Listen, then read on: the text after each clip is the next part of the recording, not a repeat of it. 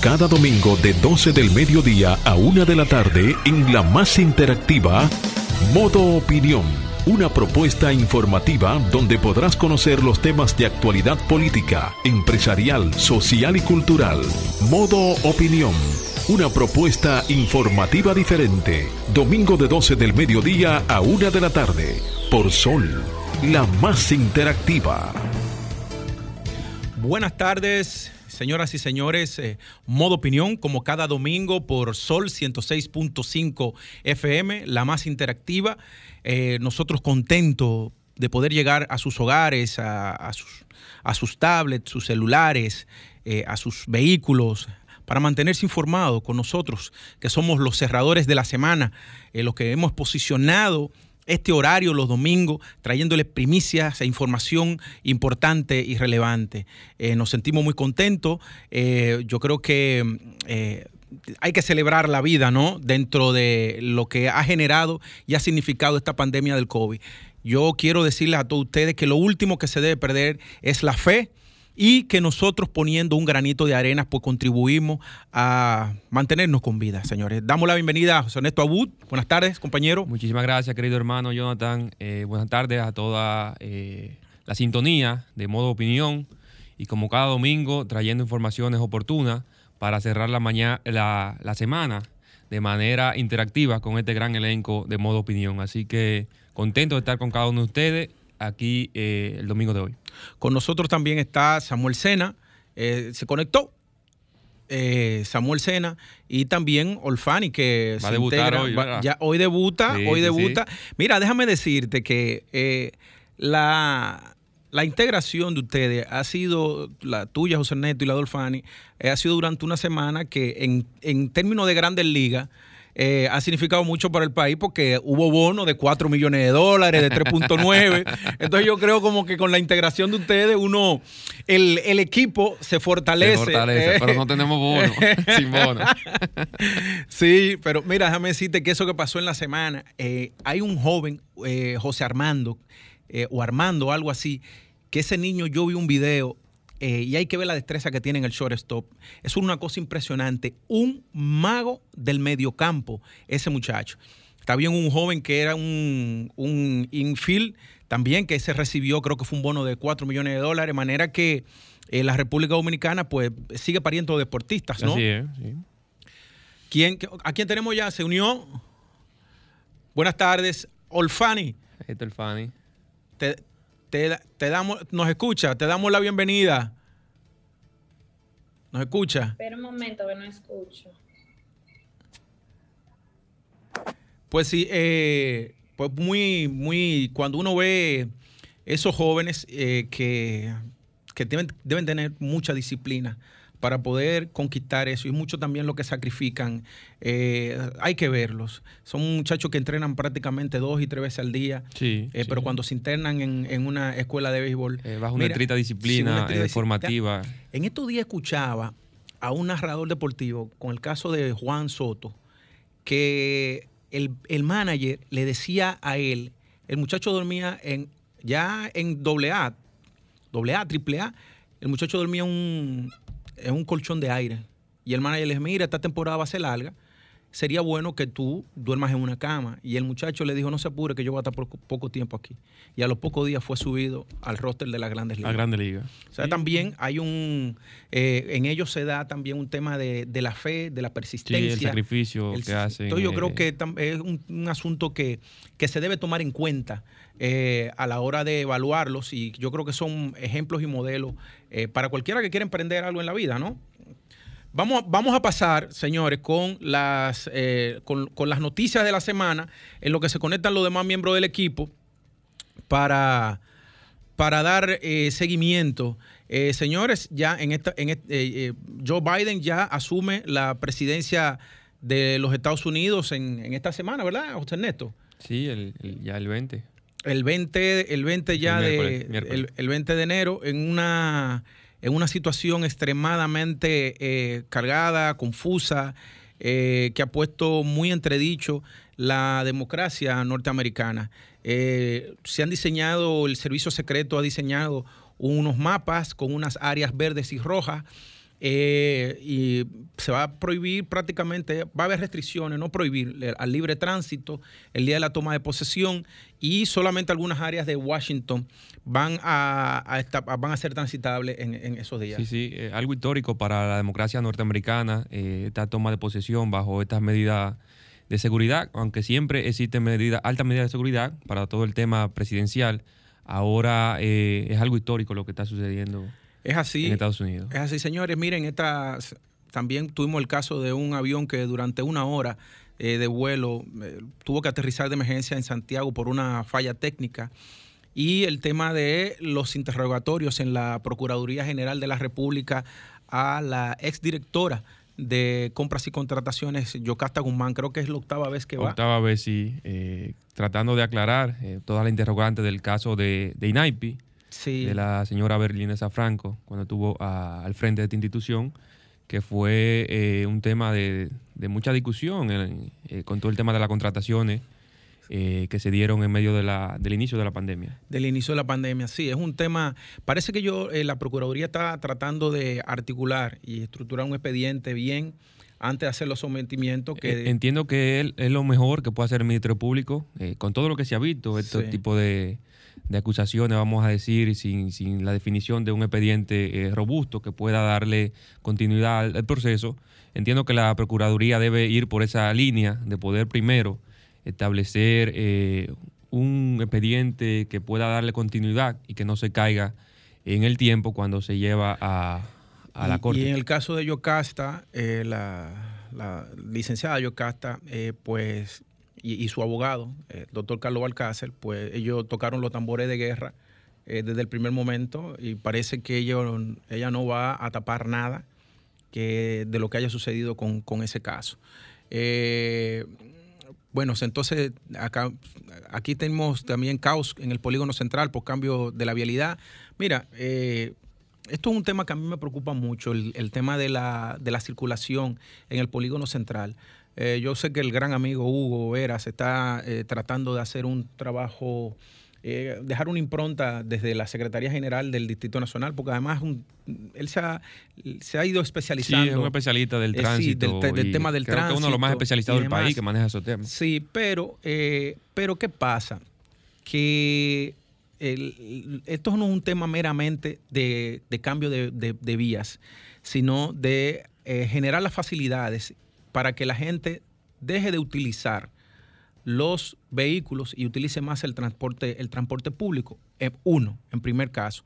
Sustituir eh, vehículos de transporte público. Dos, pero también la adecuación del espacio público, es decir, las aceras, quitarle vehículos, quitar negocios, eh, descongestionar. Por ejemplo, mira, la Rafael Augusto Sánchez, que es una calle que, me lleva a mi oficina y me lleva a mi casa.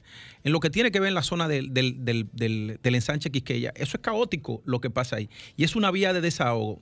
Es tan así, mira, que la tapia brea, la tapia brea divide el ensanche Quisqueya y el millón de Barito Morales. La tapia brea, o sea, una calle divide. Y entonces tuve una Rafael Augusto Sánchez del lado de la del Evarito Morales, de congestionada, muy bien pero el lado del Quiqueya y del Millón, eso es un desastre. Un caos total. ¿eh? No, llena de hoyos, vehículos puestos, parada de motores, una locura, una locura. Entonces, aparte de eso, que eh, dentro del tránsito, y eso es un tema hasta psicológico, y que lo estudian lo, que estudian la, sociología, eh, lo que tiene que ver con la conducta humana en el, en el tema del tránsito, la señalización. Totalmente. También el uso de la tecnología, el tema de de no solo eh, implementar eh, los cambios meramente, sino bajo un esquema de, planificación apoyado en la inteligencia artificial, lo que están haciendo las grandes ciudades, que ahorita más adelante voy a hablar un poquito sobre eso, porque es un tema que nosotros como fuimos eh, municipalistas, alcaldes de una ciudad, pues entendemos que son neurálgicos, y más en el Distrito Nacional, nuestra capital, el tema de que se está dando con el, todo el cambio del tránsito, que de buena fe y bajo una planificación, yo sé que Hugo Vera lo lleva a cabo, pero necesita complementarse más con el tema de educación, la sensibilización del ciudadano previamente, o sea, los cambios no pueden venir dándose de, la noche a la mañana, o sea, hay que buscar cómo la gente lo va asimilando y colabora eh, para que esto se, venga dando. Todo el tema de transporte público, que aquí estamos, vamos a decir, eh, muchos años atrás, con todo el tema de transporte público para que eh, la ciudadanía empiece de manera masiva realmente a utilizarlo. Y la clase media puede usar transporte público y se sienta segura en este sí, esquema. Claro. Tú, mira, en tránsito y movilidad, tránsito y movilidad. Movilidad es la ruta y la demás que tú utilizas, el transporte público. Tú sabes cómo tú solucionas gran parte del atasco que se te genera muchas veces en los tránsitos, en el Gran Santo Domingo, y aquí, sobre todo en el Distrito Nacional, comenzando por arreglar los badenes. Sí, eso, eso genera porque, porque, porque cada vez que tú vas a cruzar un badén, si tú tienes un carro bajito, usted tiene que frenar. y, y, eso son, calcularle los segundos, cogerlo de lado, la cantidad de policía acostado. Entonces, yo vuelvo y te insisto. Eh, se puede comenzar con, con pequeños gestos, pero también tú me vas a un cambio de vía pero resulta ser que esa vía tan llena de hoyo, no se bachea. No tan eh, señalizada. No tan señalizada. Entonces, eh, yo creo que no es suficiente. Yo creo que eh, también debería llevarse a discusión. el, el, tema de la ciudad y esto debe, debe ser una discusión constante. manera. No, y, Jonathan, tú no te das cuenta tal vez porque tú vives aquí siempre, pero nosotros que venimos del interior nos damos cuenta del tiempo que se pierde al día en el tema del tránsito en, en Santo Domingo, en el Gran Santo Domingo, y la gente no calcula el tiempo que se pierde. Yo estuve en Toronto en 2014, estuve por ahí unos meses estudiando, y había una gran discusión para que la ciudadanía eh, votara a favor de un proyecto de la ampliación de una línea del metro. Y la gran pregunta era, ¿qué usted haría con media hora de tiempo más al día? Ese era el gran debate, la gran pregunta. La gente opinaba que podía ir al gimnasio, podía eh, visitar a un familiar. O sea, ¿cómo aquí se pierde horas de vida al día, si tú la calculas en una semana, en el tránsito tú pierdes más de 20 horas. Así es. Porque te pasa una hora en un tapón. Si tú lo calculas al mes y lo calculas al año, es año de vida que tú pierdes dentro de un tapón. Bueno, pues mira, si nosotros habíamos ido a Canadá a esa formación en el consejo que presido, que es el Consejo de Desarrollo Económico y Social de Santo Domingo, una de las, nosotros partimos de un concepto que es que la sostenibilidad del Distrito Nacional solo es posible con el desarrollo de la provincia de Santo Domingo. Y uno de los ejercicios que nosotros hicimos para los proyectos que estamos impulsando para la provincia era hacer el cálculo de que una persona que vive de aquel lado, ya sea Santo Domingo Oeste, Norte o Oeste, se toma, se toma tres horas de su vida entre ir y venir diariamente. Diario. Diariamente. Venir a la capital y volverse para su trabajo, a trabajar. A la semana son 15 horas, al mes son 60 horas que no se lo dedica, eso es un diplomado, son 60 horas un diplomado. Sí, sí, no se lo dedica a la, preparación intelectual, no se lo dedica al marido, no se lo dedica a la mujer, no se lo dedica a los hijos, no se lo dedica así. Entonces, eh, son las discusiones, más que, eh, ¿verdad? Eh, discusiones estériles sobre las que uno se tiene que centrar y, y generar políticas públicas. Señores, vamos a darle la bienvenida a Olfani, que está ahí. Vamos a una pausa y venimos con ella. Entonces, vamos a una pausa y volvemos. Ahora nos ponemos en modo opinión. 12, 13 del mediodía, señores, continuamos. Eh, vamos a darle la bienvenida a Olfani. Ya está en línea, está, nos escucha. Hola, Olfani, buenas tardes. Olfani, buenas tardes. Buenas tardes, buenas tardes a Jonathan, eh, José Ernesto. De verdad que eh, formalmente, pues agradecer que me, me han integrado a este elenco de modo opinión eh, entré un poquito así tarde, no, estoy desde el, estaba desde el miércoles eh, la parte este del país junto a una comisión de la Cámara de Diputados que estamos trabajando eh, pues la modificación de la ley de deporte. ¿Me escuchan? Sí, te escuchamos perfectamente. Ok. pero nada, estamos aquí y agradecer de verdad la bienvenida que me, me dan a este gran equipo de modo opinión. Bueno, pues eh, para que te fogues de una vez, te vamos a dejar para que hagas tu comentario. Sí, sí, pues claro. Eh, bueno, mi comentario hoy va en relación, vemos que, que han convocado, ¿verdad? Una, un cacerolazo para las 7 u 8 de la noche. Sí, bueno, eh, sí, ahorita lo vamos a tener. Tú, tú, le vas a él, a José Ricardo, ahorita. Bueno, pues mira, eh, con relación a, esto, yo pienso que no deberíamos eh, perder la esencia de lo que es el cacerolazo y de lo que ocasionó, ¿no? Cuando estábamos defendiendo nuestra democracia. Que yo, por ejemplo, en mi provincia, eso no, no se llevaba así a al pie de la letra, pero cuando estaba aquí en la ciudad sentía que si se convocaba para las 8 o 10 de la noche, puntual estaban ahí. y dio resultado. Y usar ese mismo, ese mismo tipo de protesta eh, para el toque de queda creo que no es prudente. No lo van a tomar en serio, no porque estamos en el gobierno, sino porque realmente se necesita el, el, el toque de queda, que todos estamos hartos realmente del toque, pero hay que respetar las medidas. Y si esa es la que hasta el momento eh, ha funcionado, hay que seguirlo, porque esta enfermedad nos tomó de sorpresa a todos y él no trajo un manual de cómo enfrentarlo. Entonces yo pienso que el gobierno está haciendo eh, todo lo posible, pero que nosotros debemos poner de nuestra parte, porque más nadie que el gobierno le va a interesar que la economía se estabilice, ¿verdad que sí? Es correcto. Entonces, eh, yo pienso que no es prudente utilizar este mismo tipo de protesta para, para luchar contra que quiten el toque de queda, porque de verdad que lo, necesitamos. ¿Me escuchan? Sí, sí, te escuchamos, te escuchamos. ¿Concluiste el comentario ahí? Sí, no, eso es con relación a lo que hablábamos de, la, de la convocatoria con el toque de queda. Pero en otro sentido también hay un tema muy importante que es el, el acuerdo no bilateral que llevaron los dos mandatarios, tanto de, este país, Luis Abinader, y el mandatario ah, haitiano, ¿verdad? Que yo, pienso que es un gran... ¿Me escucha? Sí. Te escuchamos. Sí.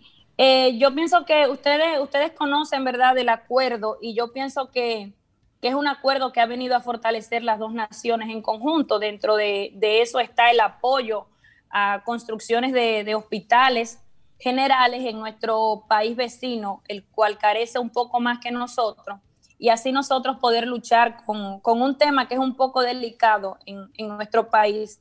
Por ejemplo, el que vengan migrantes de allá de, de Haití a parir aquí, todo eso en el acuerdo está establecido, ayudarlos a ellos con las construcciones de hospitales, pero también acá llevar un control. Cuando una nacional haitiana para en el territorio dominicano, pues llevar un control con un libro que se le deposita a la embajada de Haití y así ellos puedan registrar pues eh, sus habitantes, ¿no? Aunque estén en territorio dominicano, que son de nacionalidad haitiana y así llevamos un, un control. Y esto es trabajar incluso en fortalecer las relaciones en el sistema de energías, energía renovable, eólica, solar, hidráulicas. Entonces, yo creo que, que, ha sido una buena decisión de este gobierno y el gobierno de Haití en fortalecer las relaciones de los dos, pero que cada cual se desarrolle en su territorio, siempre eh, defendiendo la soberanía de las dos naciones. Bueno, muy bien. Eh, gracias, Olfani. Vamos a a darte las gracias por tu comentario. Ahora vamos a darle el turno a José Ernesto Abud. Jonathan, muchísimas gracias y, darle la bienvenida de manera formal a Olfani, quien es la diputada más joven de la República Dominicana y nos sentimos muy contentos de compartir este espacio con ella eh, como parte de una generación política que está tratando de eh, trillar un camino a favor de los mejores intereses de la República Dominicana. Y hoy en mi comentario quiero hablarle eh, de lo que se viene dando en el sistema de partidos políticos de la República Dominicana, que a mi parecer está pasando desapercibido por el tema eh, que cada quien ve lo que le interesa de acuerdo a su partido, y es llanamente la implementación de plataformas digitales en los trabajos cotidianos que está realizando mi partido, la Fuerza del Pueblo.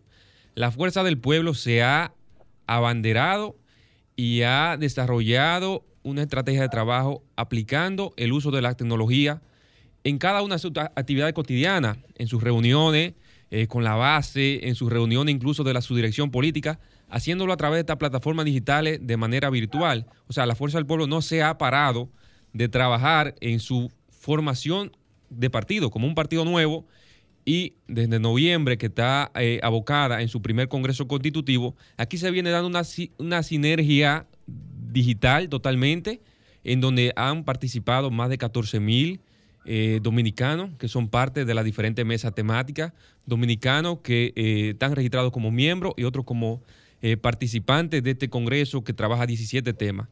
Y aquí se ha llevado el desarrollo de lluvia de ideas, presentación de propuestas, celebración de foros eh, temáticos de acuerdo a los 17 temas que se plantean eh, discutir. Y ya al día de hoy, este Congreso, la Fuerza del Pueblo, está en su fase de votación.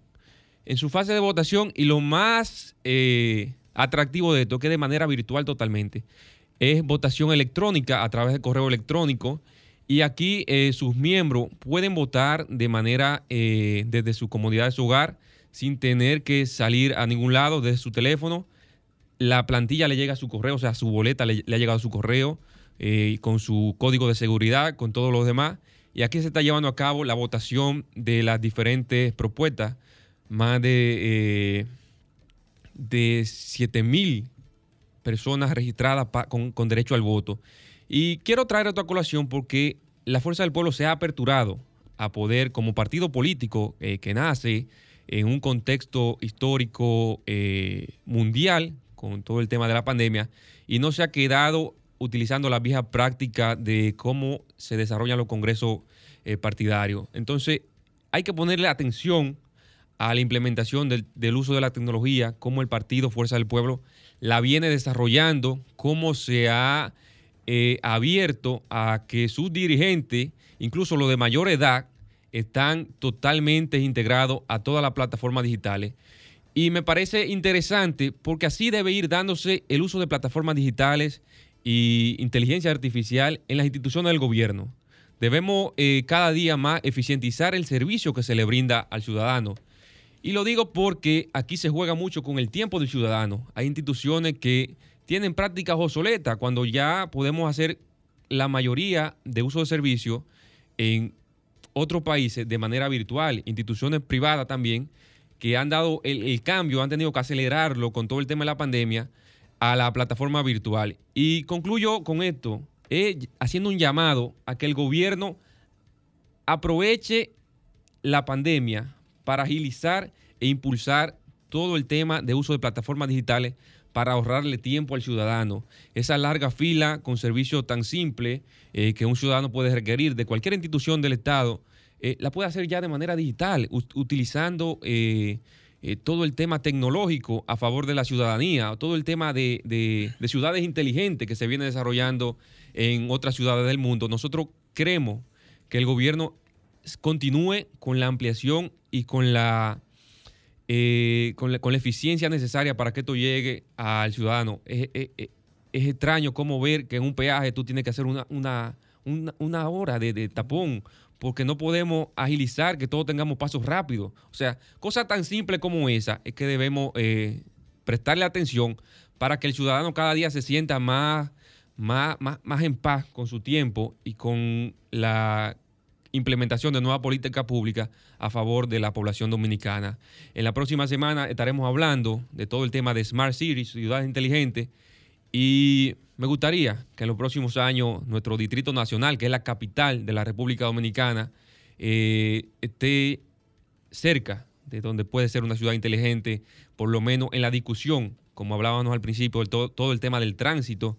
Yo cuando viajo eh, fuera del país utilizo un indicador tal vez no científico, pero mido la educación de una ciudad, de un país, por el tema del tránsito. Si usted se detiene a ver cómo anda el tránsito en cualquier ciudad que usted visita fuera eh, del país, en otro país, pues usted va a tener un termómetro de cómo la gente eh, se maneja en la calle, el nivel de bocina, el nivel de tapón, el nivel de, seguridad de los vehículos, eh, todo el tema de red vial. Por ahí yo mido cómo anda la, la educación de ese país y la, y la, y el fortalecimiento, la fortaleza del aparato institucional gubernamental de un país. Si miramos a nuestro país, bueno, creo que estamos muy lejos de todo eso, eh, Jonathan.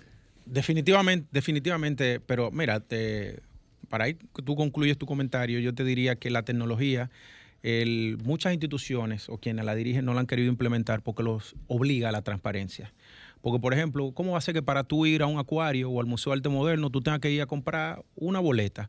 Si tú, desde una plataforma, como lo, lo hacen en el Louvre, en el Prado, o en cualquier, en el, en el, en el, en el MoMA, en el Met de Nueva York, tú compras y tú lo, tu, ticket tú lo tienes en el celular. Pero ya un ticket de avión, tú lo compras en cualquier plataforma y tú no lo presentes en el celular y, y, lo tienes digital. O sea, y no tiene que ir a los bolsillos ni nadie tiene que contar los 50 pesos y los tickets que cuando viene a verlo, un papelito, un papelito hecho a lapicero, ya tú sabes lo que implica eso. Lo mismo pasa con el propio peaje, eh, comprende. Entonces eh, lo obliga a la transparencia, obliga a la transparencia. Pero estoy totalmente de acuerdo contigo con el comentario que haces. Franklin, vamos a una pausa y volvemos, ¿verdad que sí? Ahora continuamos con modo opinión, donde nace la información. 12.28 del mediodía y ahora vamos a continuar con mi comentario. ¿Eh? Yo mismo me presento. Bueno, señores, mire, eh, en esta semana el, mm, presidente Luis Abinader eh, estuvo por la frontera. en principio uno pensaba que era a, pasar revista a las fuerzas dominicanas que custodian la frontera de la República Dominicana, a ver cuál era la situación que hay eh, porque se montó hasta en los buggy hizo un recorrido. Eh, muy normal, porque evidentemente para tú implementar política o poder destinar presupuesto al tema de lo que tiene que ver la seguridad interior desde la frontera, pues tiene que conocer la situación que se, que se presenta ahí. Pues eh, la sorpresa para muchos fue la reunión del presidente Luis Abinader con el, presidente haitiano Jovenel Mois. Jovenel Mois que eh, está enfrentando una mm, situación muy particular porque se aduce de que ya entra en un, en un periodo de ilegalidad porque no se ha hecho un llamado a las elecciones en el país vecino. Eh, dentro de los temas que se trataron fue, bueno, pues reactivar una serie de mecanismos que puedan, eh, a través de la, de la mesa bilateral, es una mesa bilateral que se ha relanzado innumerables veces. De hecho, yo aquí he hecho el comentario de cómo la, la, la Comisión Mixta Bilateral Dominico-Haitiana pues, eh, pues siempre se reúne sobre todo con la llegada de un nuevo gobierno.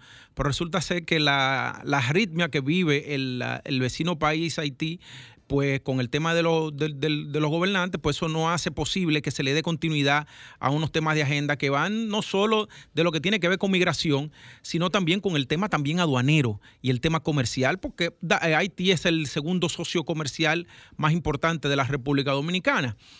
Ahora bien, miren, lo que yo quiero significar dentro de todo esto que se ha dado con en la reunión de todos presidentes es algo que yo vengo diciendo desde el año 2011 en una entrevista que se me hiciera en el Listín Diario. En ese entonces yo planteaba que los empresarios dominicanos, que son empresarios maduros, pero que son un empresario que no son arriesgados, yo decía que, que debían buscar a comenzar a tener alianzas con algunos haitianos para comenzar a tener control del aparato productivo haitiano, es decir, la experiencia dominicana, extrapolarla al país haitiano. Y que para eso, pues no había mejor manera que hacer alianzas, joint venture, y que si por, por, casualidad de la vida, por la inestabilidad política que, vive Haití, eh, se le quería dotar de mayor seguridad a esa inversión dominicana o dominico-haitiana, porque metieran un gringo como socio de esas empresas. Porque cuando hay un gringo y el dinero de los gringos está en peligro, los gringos le, le paran un portaaviones en, el frente. Entonces, eso como que, espérate, eh, a esas inversiones no la toque. Ahora bien, ¿qué pasa también? Yo siempre he venido diciendo desde ese entonces que se debe crear, y en ese entonces yo fui asesor del Ministerio de Relaciones Exteriores, sobre todo del Viceministerio de eh, Relaciones Comerciales, Integración y Cooperación Internacional, cuando el viceministro era César Dargá. Y en ese entonces yo planteaba que se, se debía crear la Agencia Dominicana de Cooperación Internacional. Agencia Agencia Dominicana de Cooperación Internacional. ¿Por qué la Agencia Dominicana de Cooperación Internacional? Porque es un instrumento de la política exterior estratégico. Y entonces, si el mayor socio comercial de nosotros es Haití, por consiguiente, ¿por qué usted no coge y crea una agencia? Donde las inversiones que se hagan ahí desde el punto de vista de la, República Dominicana entren con cooperación técnica, cooperación económica no reembolsable o con cooperación técnica, con contrapartida de las, de la, del, del, gobierno haitiano o cooperación técnica. En el caso de las parturientas en la República Dominicana, perfectamente que se está hablando de construir hospitales en la frontera, Por usted puede cooperación técnica mandando médicos dominicanos que usted puede ponerlo a sueldo en la, en la, en la Cancillería de la República Dominicana. Porque históricamente usted lo que ha tenido es muchos mucho, eh, hijos de políticos que te lo meten en Cancillería, ganar 4 mil dólares. ¿Y por qué tú no puedes meter un grupo de dominicanos, ginecólogos, que tú le pagues un buen salario y lo mande un tiempo como cooperación técnica a, a, gestionar esos, esos hospitales en Haití? No regalándoselo. Como también dije en su momento, que la universidad que construyó el presidente Leonel Fernández era el inicio de lo que podía llamarse la diplomacia pública o la diplomacia de guante blanco. Y ponía el ejemplo de cómo funciona el Liceo Francés en la República Dominicana, de cómo funciona el colegio y el dominico americano o la Alianza Francesa en la República Dominicana, que son instrumentos para tú formar una, una parte de esa sociedad bajando fricciones con, con la nación donante. Es decir, tú perfectamente esa, esa universidad podías haberla puesto con una cooperación técnica donde profesores dominicanos fueran a instruir a, a estudiantes haitianos y entraba como una, y eso comenzaba a ser una parte para tú, dentro de una élite que sale de la universidad, salga con menos prejuicios respecto a lo dominicano y comience a suavizar las relaciones entre ambos países que posibiliten las relaciones comerciales. En fin, ¿qué es lo que quiero dejar dicho? Y esto lo digo por inclusive en, una, en un momento la Universidad AP me invita a que yo le dé una conferencia a estudiantes de MBA en, en, en haitianos que vienen a visitarnos aquí a la República Dominicana y yo utilicé lo que fueron las devastaciones de Osorio para explicarle de cómo las dos naciones genera, se, desde entonces se genera una, una suerte de, falta de entendimiento para poder aprovechar eh, eh, oportunidades de negocio. Y recuerdo como ahora que el, decano de la facultad eh, entra a, me pide una pausa dice que me, me, porque se sintió aludido y dice que gracias a la devastación de Osorio sí eh, eh, surge la nación haitiana. Entonces, fíjense cómo son dos visiones muy distintas. En fin, lo que quiero significarle es que toda inversión que se vaya a hacer con Haití ya no debe hacerse de manera individual, sino que tiene que ser bajo el criterio de la cooperación, de la creación de la Agencia Dominicana de Cooperación Internacional.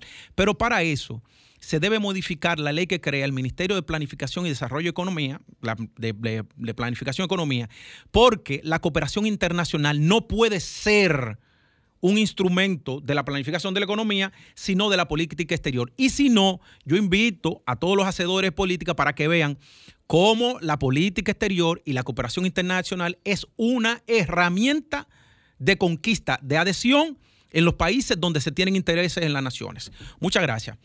Entonces, vamos a pasar, señores, ahora con José Ricardo Taveras. El doctor José Ricardo Taveras es director de migración y también miembro de la Fuerza Nacional Productiva. Buenas tardes, José Ricardo. Gusto de tenerlo en modo opinión.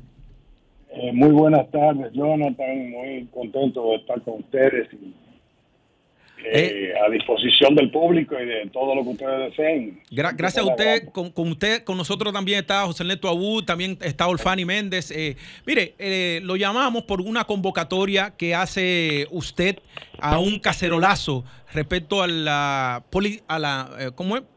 Al, uso de la policía, ¿no? en el toque de queda. Sí, sí.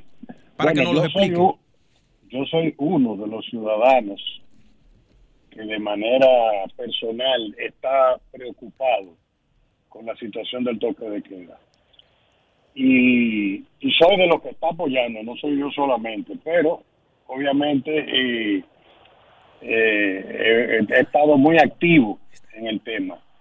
Porque yo, primero porque ya hoy en día hay muchos estudios que han estado hablando claramente de que ese tipo de política contraviene realmente la posibilidad de que un Estado garantice distanciamiento social y por otro lado ande usando la macana para amontonar las personas en camiones, para llevarlos presos y amontonarlos en las cárceles o en algunos momentos incluso han habilitado clubes y espacios eh, deportivos y han aglomerado la gente allí entonces tú no comprendes como un Estado que promueve el distanciamiento social al mismo tiempo eh, lo, lo está auspiciando a través de una política de naturaleza policial.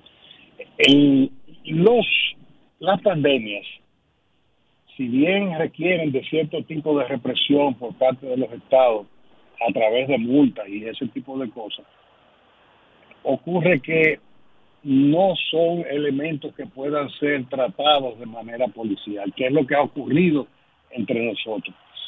La, tú no puedes decirle a los ciudadanos, de día usted puede ir al restaurante y el restaurante puede recibir el 50% de su capacidad, pero de noche no. Entonces, eh, todo se hace de día. Tampoco puedes implementar una política de financiamiento de las vacaciones en la banca formal. Tú puedes coger prestado para irte a un hotel. Y en los hoteles no está pasando nada. No hay COVID, no hay nada.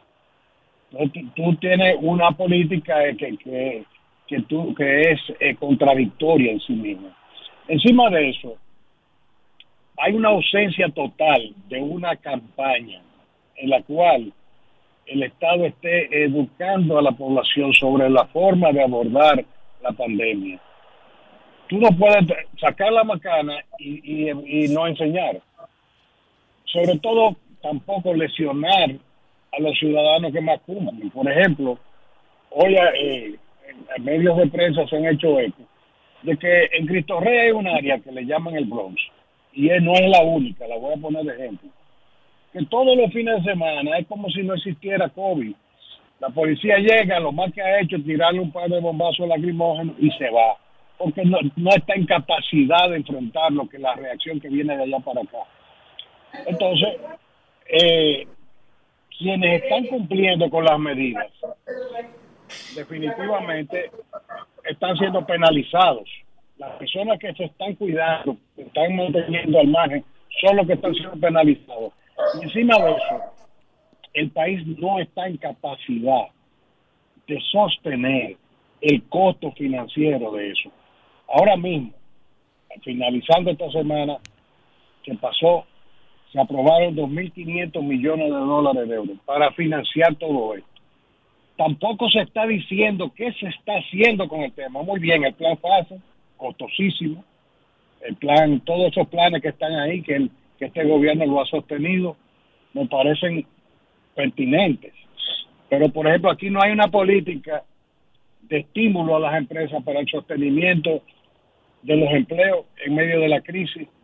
Y se está endeudando el país de una manera brutal para sostener esta situación y quebrando toda la estructura productiva. Toda esta situación está generando que incluso, y les invito que ustedes eh, buenas buenas tardes, disculpe. Eh, Olfanis Méndez, José Ricardo, ¿cómo está? Y bienvenido al programa. Hola, bien, yo tengo una pregunta para usted y es, ¿por qué utilizar este método de protesta, el cual no sí fue efectivo cuando defendíamos nuestra democracia, para este tipo de, de casos tan delicados? ¿Por qué usar el mismo método del cacerolazo? Bueno, el cacerolazo es un método pacífico, muy, eh, mucho más efectivo que, una huelga que genera violencia, confrontación con la policía, porque es una forma de expresar un descontento de una desde tu hogar, tranquilo. El cacerolazo no tiene ningún elemento de violencia, es, es una forma de observarla a la sociedad, porque quiero decirle algo. Eh, esto no es contra el gobierno, es simplemente... Pero no cree, no cree que esto le quita como un poco de, de credibilidad, de que sea la chelcha, que cada quien, cada grupo que quiera protestar por algo venga y utilice el cacerolazo y ya la gente no le dé esa tan importancia. ¿No, crees que, eso le puede afectar a este tipo de protesta? No creo que pueda afectar, porque esta es una situación que está grabando prácticamente a toda la sociedad si la sociedad, el que no quiera, porque también esto es voluntario, a hacer que esta noche el único que toque una cacerola sea yo. Eh, y yo estoy expresándome democráticamente. José Ricardo. Eh, es, un, mecanismo que, que al que nadie está obligado, que no, no quema goma, no impacta, no crea confrontación con la autoridad. Es una expresión, señores, escúchenlos. Porque la verdad que el presidente Abinader, que es un hombre decente, que ha demostrado que tiene capacidad para escuchar, eh, es una persona que, que sencillamente evaluará la expresión de lo que eh, cuando tú tienes por ejemplo una sociedad que se está sosteniendo financieramente a base porque se está cayendo toda la estructura productiva son cientos de miles millones de personas ya va más de un millón de empleos eh, eh, que, se han perdido. ¿Cómo, sí es así. Yo yo pienso que sí que el presidente es un ciudadano que escucha y y de verdad que la intención de, las autoridades pues, es buscar el, mecanismo más favorable y que sin incidentar lo que es la ciudadanía, pues yo creo que todo se tomará en cuenta así.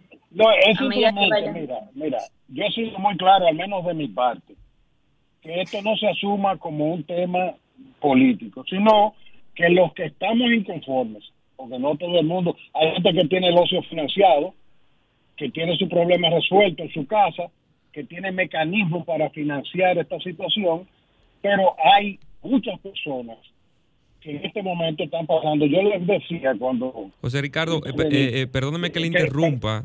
le saluda por aquí José Ernesto Abu. Y, y, me gustaría saber si lo que proponen el cacerolazo que se llevará a cabo la noche de hoy, ¿tienen alguna propuesta al gobierno porque hemos notado que el gobierno no ha visualizado ah, alguna eh, estrategia, vamos a decir, política y, de sanidad para eh, eliminar el tema del toque de queda o, variar esta medida que el gobierno ha, utilizado eh, para poder contrarrestar el agrupamiento de gente y el libre tránsito de las personas, tratando de evitar más contagios. ¿Hay, alguna propuesta clara? Para poder aportar a, a, los, a las autoridades que están desarrollando, están llevando a cabo todo el tema de la pandemia en la República Dominicana. Y como no, lo que nosotros quisiéramos es que el, gobierno, porque nosotros somos, estamos claros también en el sentido de que el gobierno necesita tener cierta libertad de movimiento para poder establecer las medidas. Por ejemplo, en este momento, el toque de queda es ilegal con la resolución que aprobó eh, se, se, está cortando, parece que se está moviendo, doctor eh, José Ricardo. Sí, sí, me estoy moviendo. Eh, me voy a tratar de detener en un lugar donde me puedan escuchar mejor. ¿Me escuchan ahí? Sí, sí, sí, le escuchamos bien. Adelante. Ok. fíjate, eh, el Estado necesita el estado de emergencia. Nosotros estamos claros que el estado de emergencia debe ser sostenido y que el gobierno debe tener las herramientas legales pertinentes para atender este problema. Eh, ahora bien, lo que pasa es que en este momento, por ejemplo, la resolución que aprobó el estado de emergencia no permite, o, sea, no restringió el libre movimiento y es ilegal. O sea, el toque de queda es ilegal porque no está dentro de los derechos suspendidos por el Congreso Nacional. Entonces, ¿qué nosotros creemos? Bueno, sí, ok. Como el toque de queda está, o sea, el estado de emergencia tiene que ser renovado. Cuando se renove, por ejemplo, vamos a renovar la capacidad eh, del, del gobierno para poder imponer las multas. Eso es un mecanismo adecuado para, que el, para el que incumpla eh, con las medidas. ¿Aló? Sí, sí, lo estamos escuchando. me está estamos escuchando, sí, sí. Todo aquel que incumpla con las medidas, que se le pueda multar, ese es un mecanismo democrático. Pero lo que se debe hacer es permitir la libre movilidad. Eso, eso es lo que nosotros no estamos de acuerdo, la restricción de la libre movilidad. Lo demás, por ejemplo, ahora mismo se han impuesto casi 96 millones, más de 92 millones de Estado. Son ilegales. Porque todo aquel que ha sido hecho prisionero por, por el tema de las multas fue ilegalmente hecho preso. Ese dinero debe ser devuelto. Entonces, cuando se haga la nueva resolución, vamos a afinar para que el Estado sí pueda poner las multas de manera legal, para que pueda empezar una campaña por ejemplo, eh, de educación, porque eso es lo primero. Además, ¿qué está haciendo el gobierno con, la, con, este estado de emergencia. Por ejemplo, cuando en, marzo se abrió el estado de emergencia, eh, aquí habían 328 camas con capacidad para dar resistencia asistencia respiratoria, ¿verdad? Pues ahora mismo yo no sé cuántas camas hemos podido ampliar el parque en la República Dominicana, si son 400, 500. Todos los estados están informando, miren, ya tenemos hemos traído tantos respiradores, eso es un tema importante. Para eso el estado de emergencia permite hacer licitaciones especiales, etcétera. Doctor, Todo ese tipo de cosas puede ser posible. Mire, eh, eh, brevemente, brevemente ya, porque eh, a usted no, yo no lo puedo dejar escapar, siendo usted un conocedor de la situación dominico-haitiana. Entonces, antes de despedirlo, nos gustaría saber su opinión de la reunión que sostuvo el presidente Luis Abinader con el presidente Jovenel Mois y la reactivación de algunos temas que tienen que ver con las relaciones y lo que tiene que ver con la Comisión Mixta Bilateral. Mira, antes que nada, permítanme por favor reiterar a los amigos radio que los que estén de acuerdo, sin ánimo de, que sea una confrontación con el gobierno, lo expresen esta noche a través del casero lazo. simplemente para que el señor presidente escuche que hay muchos ciudadanos que queremos que él estudie nuevas medidas. Punto, sin más nada. Lo otro es, eh, yo he dicho que esa declaración conjunta de los presidentes Moïse y, Abinader es una declaración de buena voluntad que no va a pasar de ahí. Porque nosotros venimos firmando durante toda nuestra relación, desde el reconocimiento de la independencia dominicana por parte de Haití, hemos firmado decenas de protocolos y convenios, entre ellos el modus operandi el año 1939, que define cómo se, eh, se registra el nacimiento de un nacional haitiano en la República Dominicana y viceversa. Y eso, y eso desde que Trujillo murió no se cumple. Hay una situación de, inviabilidad del Estado haitiano, de subsistencia, y además hay una política de las élites haitianas que han eh, visto en la expulsión de población la estrategia básica para consolidar la remesa y para ellos quitarse la presión de la, de, la población que tienen en su territorio. No va a pasar de ahí, ni nada de eso va a ser cumplido y además considerar que se está firmando con un gobierno que no tiene Congreso, que está cuyo término está sujeto a, terminar en un par de meses y que el país está en una crisis, en negociaciones para ver de qué manera buscan un punto intermedio. ¿Qué de esos puntos eh, yo considero que fue realmente el punto, todo lo demás aderezo para anunciar que se va a interconectar el sistema eléctrico dominicano con el haitiano? Me parece bien por los generadores. Los generadores van a poder hacer negocios, van a poder, y me parece bien que si tenemos excedente, se les sirve a Haití. Claro. Eso está muy bien. Lo único que yo quisiera que, que se explique al pueblo dominicano que de qué manera se va a servir esa energía, porque por ejemplo aquí la energía es criminalmente subsidiada eh, y está exonerado de todo. O sea, lo que tiene que garantizarse es que el contribuyente dominicano, en los casos en que hubieran excedentes, pueda, pueda estar tranquilo de que no está financiando la energía de otro país.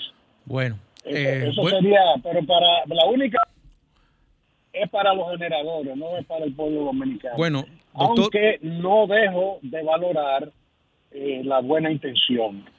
Eh, no, al presidente hay que reconocerle que ha dicho lo que casi nadie ha dicho. El tema está en que lo, lo termine de ejecutar. Bueno, doctor, pues darle las gracias por su participación en modo opinión. Eh, las puertas abiertas para usted. Vamos a darle seguimiento al carcerolazo hoy. Sí, bueno, ojalá que se dé y que se dé y que nadie lo asuma como una, un tema de confrontación. Es una forma de dar señales de humo, señor presidente. Perfecto, muchas gracias. Buenas Seguir viviendo.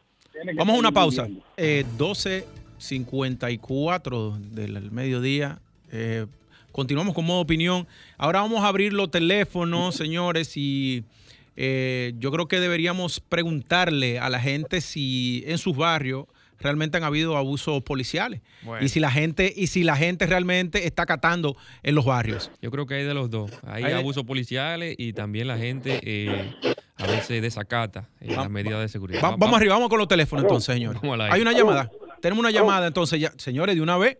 Aló. Aló. Adelante. lo que lo que me extraña es que esa dama que está ahí ella dice que cuando ella patrocinaba los cacerolazos, era justificado y que ella no lo dice porque ella ahora está en el gobierno. Eso me acuerda de una canción de los de, de los compadres que decía como cambian los tiempos, Venancio, como cambian los tiempos. Pero usted baila son, ¿verdad? Bien, bien. No, respóndelo, Fanny, respóndele. No, eh, lo que pasa tal vez hubo una equivocación ahí. Yo nunca, estando, aunque estaba en oposición en ese momento, eh, hablé contra los toques de queda, porque sé desde el principio, y yo que eh, padecí de, de, esta enfermedad, que el COVID es una realidad. Y como acababa yo de decir, que nadie tiene un manual de cómo enfrentar esta enfermedad, nunca cuestioné el toque de queda de, del gobierno anterior.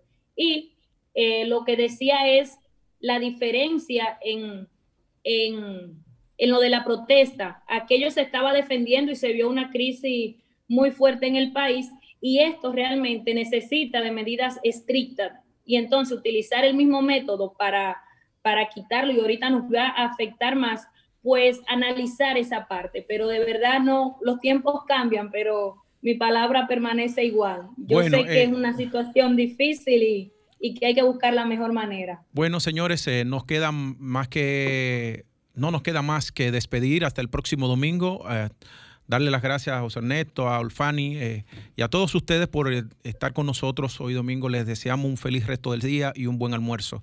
Hasta la próxima.